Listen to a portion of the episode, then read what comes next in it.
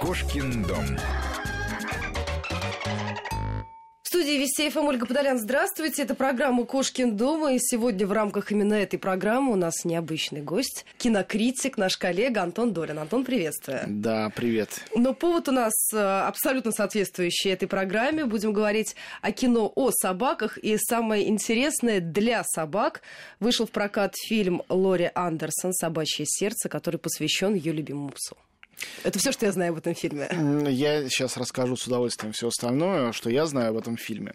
Да, сегодня мы в Кошкином доме с э, собаками, и, конечно, э, речь идет о кино, которое не делалось специально для собак, э, но тем не менее тесно с собаками связано, и сеансы для собак проводились как бы впервые в истории кино.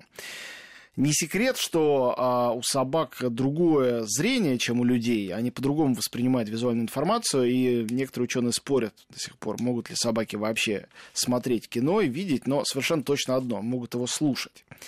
И Лори Андерсон, надо а, знать об этом, она ведь изначально музыкант. Она музыкант, композитор, певица, и также она современная художница. В том смысле, что она и живописец, она рисует, э, и пишет картины, и в то же время она устраивает перформансы. А она знаменитый культовый человек, ей уже под 70, она существует уже ну, больше 30 лет, она активно действует на нью-йоркской сцене, она вообще нью-йоркский человек. И предыстория такая. Она собачница по жизни. Например, она устраивала, писала музыку для собак специально на собачьих свистках. То есть человек это невозможно, не способен уловить. Она писала 20-минутную пьесу, было специальное исполнение, в частности, в Австралии, для зала собак собаки приходили с хозяевами, то есть она всегда была настроена на это все. И э, у нее была, было много собак в течение жизни. Вот последняя собака, которая у нее была, которую она ужасно любила, ее звали Лалабель, это Ред Терьер. Это не очень э, у нас известная Популярная. порода, да. В Америке она существует, ну, крысиный терьер, она как бы охотится на крыс. Вот, а небольшая такая собачка, немножко вроде Джек Рассела, что ли. Я не знаю, пытаюсь аналог какой-то Ну, ты знаешь, я, я когда посмотрела вот первые какие-то кадры в интернете, мне сначала даже показалось, что это и есть Джек Рассел. Ну вот нет. Это Ред Терьер, это другая порода, видимо, какая-то там близкая, родственная. В общем, была эта самая Лалабель, которая умерла. На самом деле, каждый человек, у которого когда-либо было домашнее животное, а, ну, как хочешь сказать, в особенности собака, но, наверное, это неправильный жестокий подход. Я думаю, что хозяева котов и даже рыбок, черепах э, горюют не меньше. Все знают, что смерть вообще домашнего животного – это огромная травма, которую еще и очень трудно разделить с окружающими. Потому что с тем, кто никогда этого не переживал и не имел у себя домашнего животного, вот можно человеку, у которого никогда не умирали родители, сказать, у меня умерла мама, или у меня умер ребенок, и тебе все будут сочувствовать. А сказать, у меня умер пес, человеку, у которого никогда не было собаки, он пожмет плечами. Я много уже сталкивался с такой реакцией. То есть это всегда очень личная э, драма, очень э, интимная, очень специфическая и э, совсем э, как бы ну, ну, далекая от э, э, Какого-то всеобщего понимания? Да, да, да. О, о, и от всеобщего, о каких-то способов выражения, которые были бы для всех очевидны. Вот. И Лори Андерсон, как человек художественной натуры, она решила сделать фильм об этом, не о смерти собаки, конечно, но и о смерти собаки в том числе.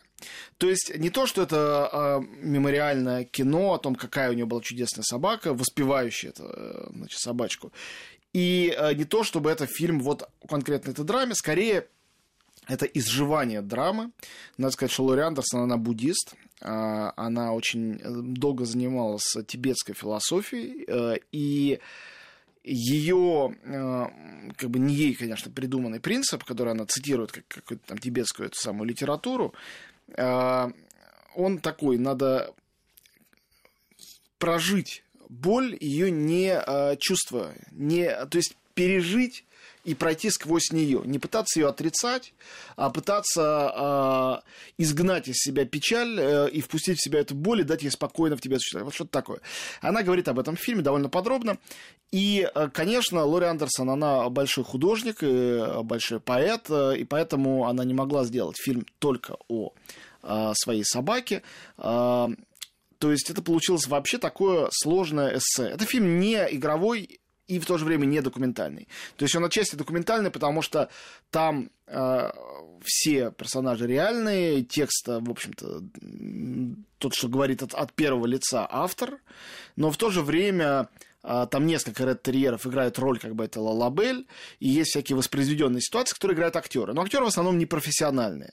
То есть это фильм вот на такой промежуточной э, э, территории находится. И он об этой промежуточной территории говорит по большому счету, это фильм именно об этом вот промежутке между жизнью и смертью, между человеком и животным, между чувствами и мыслями, между болью и, и как-то светлым чувством.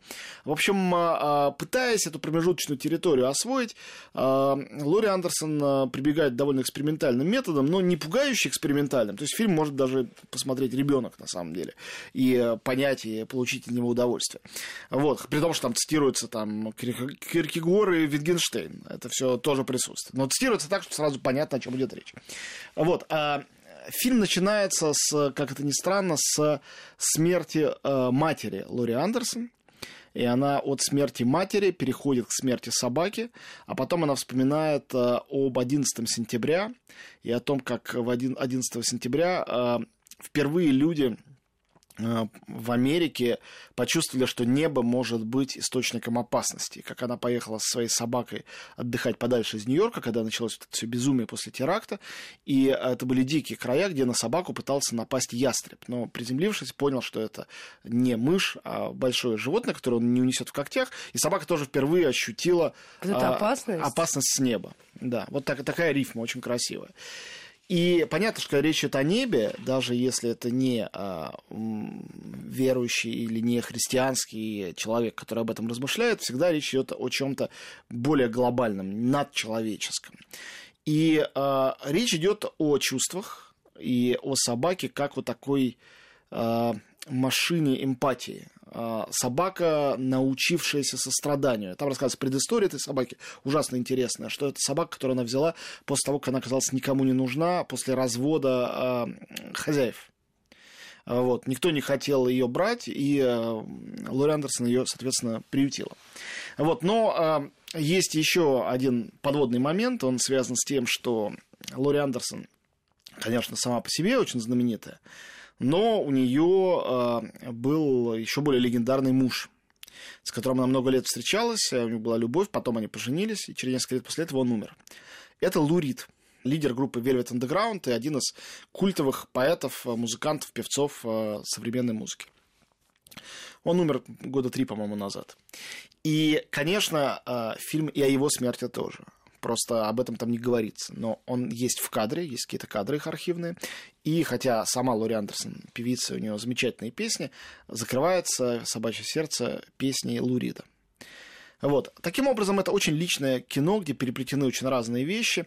Оно ужасно интересно снято, но вообще безбюджетное. Даже малобюджетным его не назовешь а, там семейная какая-то хроника, архивные какие-то кадры и вещи снятые, наверное, на iPhone или на а, там какую-то дешевую, простую, непрофессиональную камеру. Все это вместе порождает фильм. И, разумеется, потрясающий саундтрек. А, это и музыка Лори Андерсон, она выпустила уже такой альбом, и ее голос, там практически только ее голос слышен, она говорит все время за кадром. Ну и немножко лай собаки тоже, конечно, слышно. Антон, а вот это, э, этот показ, да, когда хозяева могли прийти с собаками, это вообще впервые, насколько я понимаю? Ну, мне неизвестны э, предыдущие Ну, понятно, что какие-то там женщины, наверное, со своими той терьерами приходили в кино на какие-то просмотры. Скорее всего. Ну, а, значит, я сказал уже о том, что Лори Андерсон раньше делала концерты для собак, да. А когда этот фильм был снят, ну, его премьера мировая состоялась в прошлом сентябре на фестивале Венеции, а вот Лори Андерсон хотела после этого э, сделать, э, значит, показ этого фильма у себя в родном своем Нью-Йорке э, для хозяев с собаками. Потому что весь фильм, он полон идеи равенства человека и собаки. И сделала, и собаки пришли, и хорошо на это отреагировали, хорошо смотрели. И после этого еще один такой сеанс сделали уже в Лондоне. И там тоже это было хорошо. Москва третий город, который это сделал. И это замечательные люди из Beat Film Festival э, решили, что надо это организовать. Э, Кирилл Сорокин и Алена Бочарова это их э, инициатива, и э, мне кажется, что они очень здорово придумали. Они договорились с э, летним кинотеатром «Пионер» в Сокольниках. То есть это парк, в том числе парк, где гуляют собаки, а там собаки не под запретом в этом парке. И, значит, там даже находится неподалеку от этого кинотеатра, но это просто совпадение, но такое значимое. Кинологический центр. Большая собачья площадка, где тренируют собак. У меня мой пес, всего четырехмесячный, утром того дня, когда мы вечером были на этом сеансе, он участвовал там в выставке пастуших э, собак. Вот, и вот мы побывали в Сокольниках, вернулись домой, отдохнули, вечером поехали в Сокольники снова. Пришло много собак со своими хозяевами. Зал не был полный, но была довольно прохладная вечерняя погода. Хорошо, что не было дождя, потому что днем он был. Вечером кончился.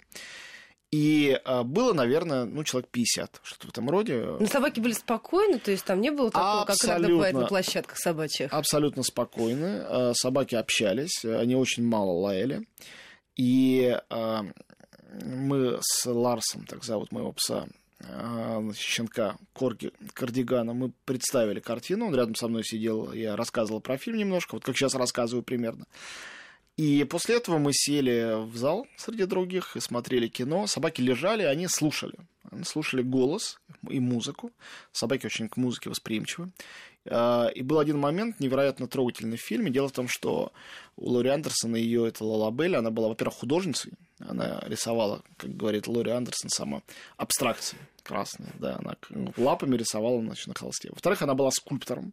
Она оставляла а, значит, э, отпечатки своих лап в глине, из которых Лори Андерсон потом предложила сделать такие, ну, вроде японских туфель Гетта для собак.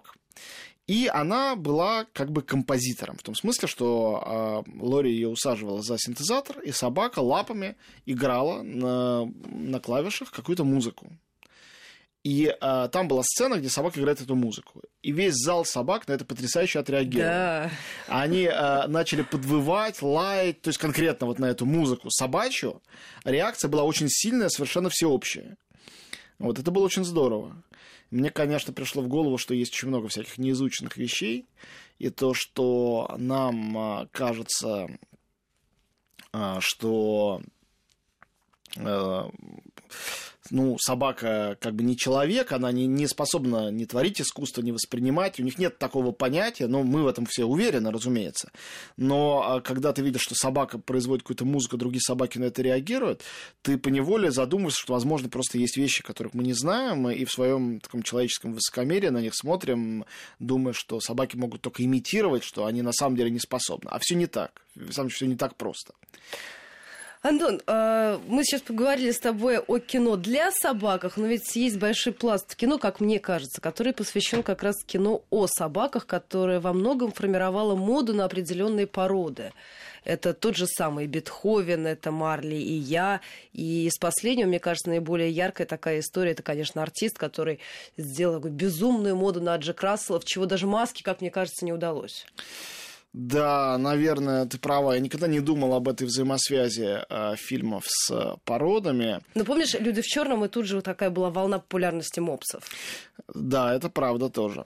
Э, конечно, конечно. Э, ну, кино о собаках, ему столько же, мне кажется, лет, сколько вообще кинематограф как таковому. То есть я Наверное, если меня попросили бы вспомнить первую, самую раннюю картину о собаках, я бы не вспомнил, сходу бы ничего не назвал, но э, ясно, что это безумно давно существует, и что собаки, как наиболее близкие спутники человека, существовавшие рядом с ним всегда, они э, попадали на экран, ну, как и лошади, как и кошки, вот такие несколько животных, которые всегда при людях с незапамятных времен. Ты знаешь, нет, что на Канском фестивале есть специальный приз Пальм Дог. Нет, Они вручают. Вот кроме Пальм Дор, у них есть Пальм Дог, который вручается лучшей собаке фестиваля. Последние лет 10, наверное, дают награду, может, чуть больше. Чудесная награда, параллельное жюри решает. В этом году победил, например, бульдог Марвин из фильма Джима Джармуша «Паттерсон». Там герой весь фильм выгуливает свою собаку, э, бульдога. А, вот, на самом деле это бульдожка, это девочка. Вот, э, и Джармуш принял э, приз очень трогательно за приз в виде косточки за свою собаку, потому что, ну, не свою, а сыгравшую у него собаку, потому что собака умерла после съемок вскоре. Да, она заболела и скоропостижно скончалась. Надеюсь, что не из-за съемок. Ну, а условно, можно как-то эти фильмы разделить на вот такие грустные, где собака в центре внимания, это там Хатика и Марли и я, которые там ты без носового платка в финале смотреть не сможешь, и э, фильмы там детские, добрые, и тот же самый артист, где у собаки просто особая роль, чуть ли не главная роль. Ну, послушай, во-первых, э, ну, я не знаю, что такое добрые фильмы, это для меня совершенно какой-то умозрительный э, э, термин, я не знаю, что он значит. Э, если это фильм, который побуждает добрые чувства, то самые печальные фильмы самые добрые и есть. Считать, что оптимистичный фильм добрый, ну, самое оптимистичное кино снималось, как известно, в годы самого страшного гитлеровского и сталинского террора. Большего количества мюзиклов и радостных комедий не было в истории кино никогда. В Северной Корее снимается только доброе кино. Там злого никогда не допустят.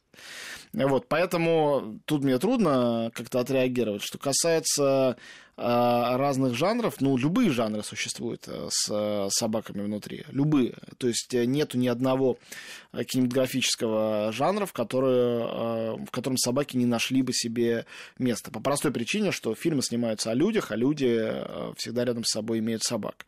И поэтому, если мне поставили задачу, ну, просто сейчас я ее заранее к ней не готовился, поэтому сходу не отвечу, задачу на каждый жанр жанр кинематографа найти какой-нибудь яркий фильм с участием собак, то я уверен, что я там за полчаса, покопавшись в архивах, э, составил бы такой список.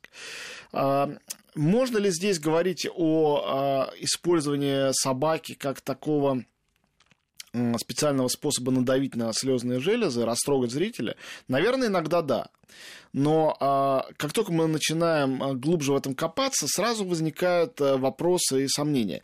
Вот смотри, самый хрестоматийный здесь пример, на самом деле, ну, ну для России точно, это, конечно, «Белый бим. Черное ухо». Великая картина Станислава Ростовского по повести Гавриила Троепольского. А, замечательная картина, душераздирающая, и мне не кажется, что существуют а, хоть какие-то люди, которые могли остаться равнодушными к финалу. Знаешь, мне мама долго не показывала, говорила, что вообще нельзя, будешь плакать очень долго, если посмотришь. Но он душераздирающий э, фильм, совершенно душераздирающий.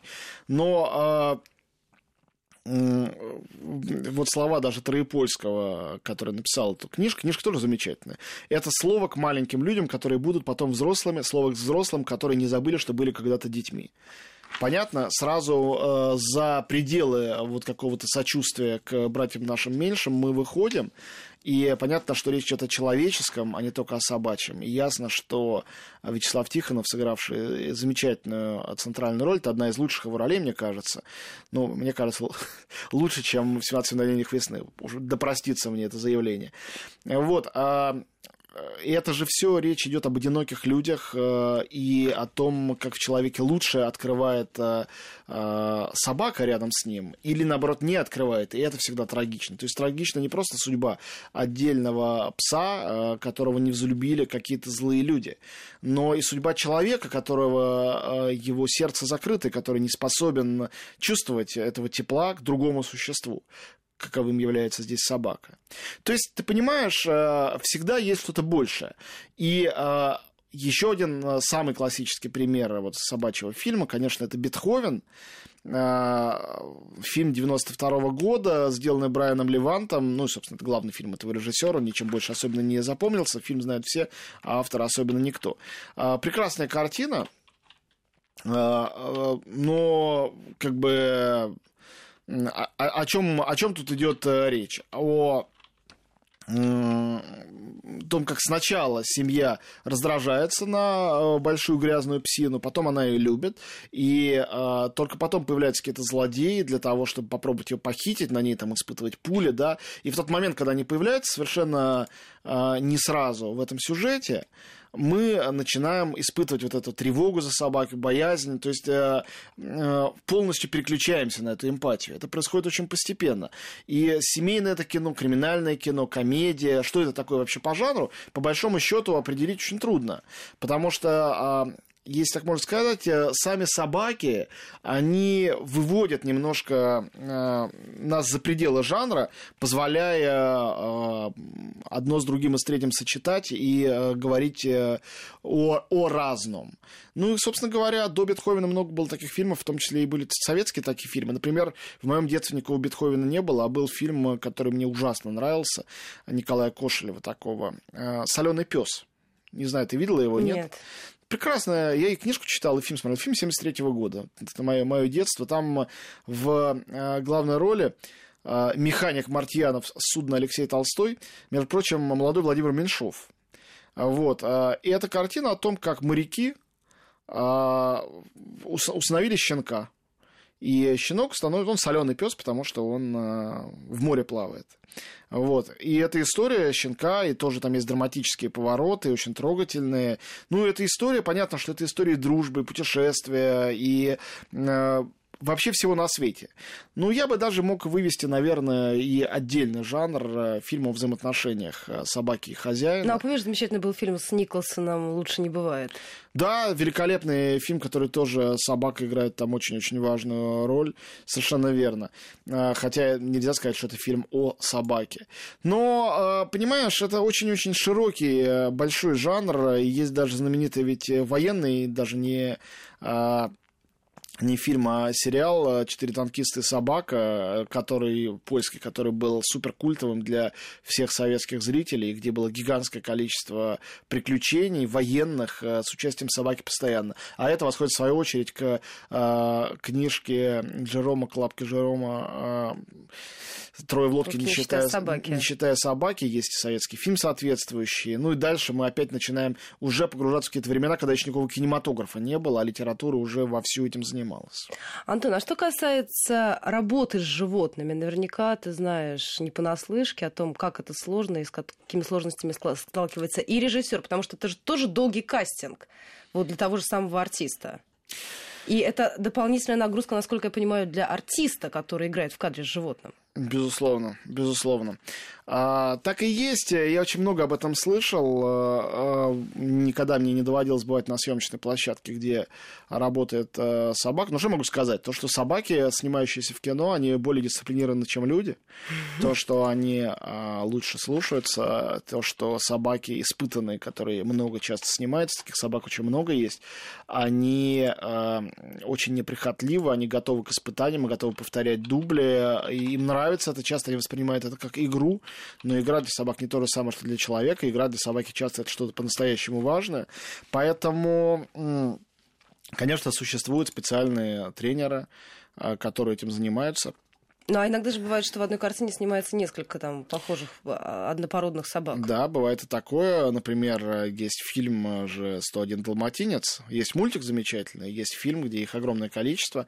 Ну, собаки и одной породы, и разных пород на самом деле очень хорошо друг, друг с другом взаимодействуют. И я не знаю э, случаев, которые э, ну, приводили к каким-то драматическим последствиям. Я говорю, собаки в этом смысле лучше людей, потому что актер, даже самый знаменитый, может быть очень капризным, а не знаменитый, может быть, очень не, не а, ну, как бы неотесанным и неспособным а, а, встраиваться в требования режиссера. Другое дело собака. Собака слушается не режиссера, собака слушается тренера, которому режиссер дает свои задания. И тот же самый Джаров мне подробно рассказывал, как он работал с тренером, и он хотел взять в свой фильм Паттерсон другую собаку, не бульдога, по-моему, как раз Джек Рассела. Вот, и в конечном счете они обсудили, поняли, что больше собака им подходит, э, именно больше такая собака, бульдог им подходит по сюжету. И это поменяли, и он говорит, что бульдог сыграл совершенно великолепно. Ну что, мы прервемся на новости и сразу после короткого перерыва вернемся. Кошкин дом.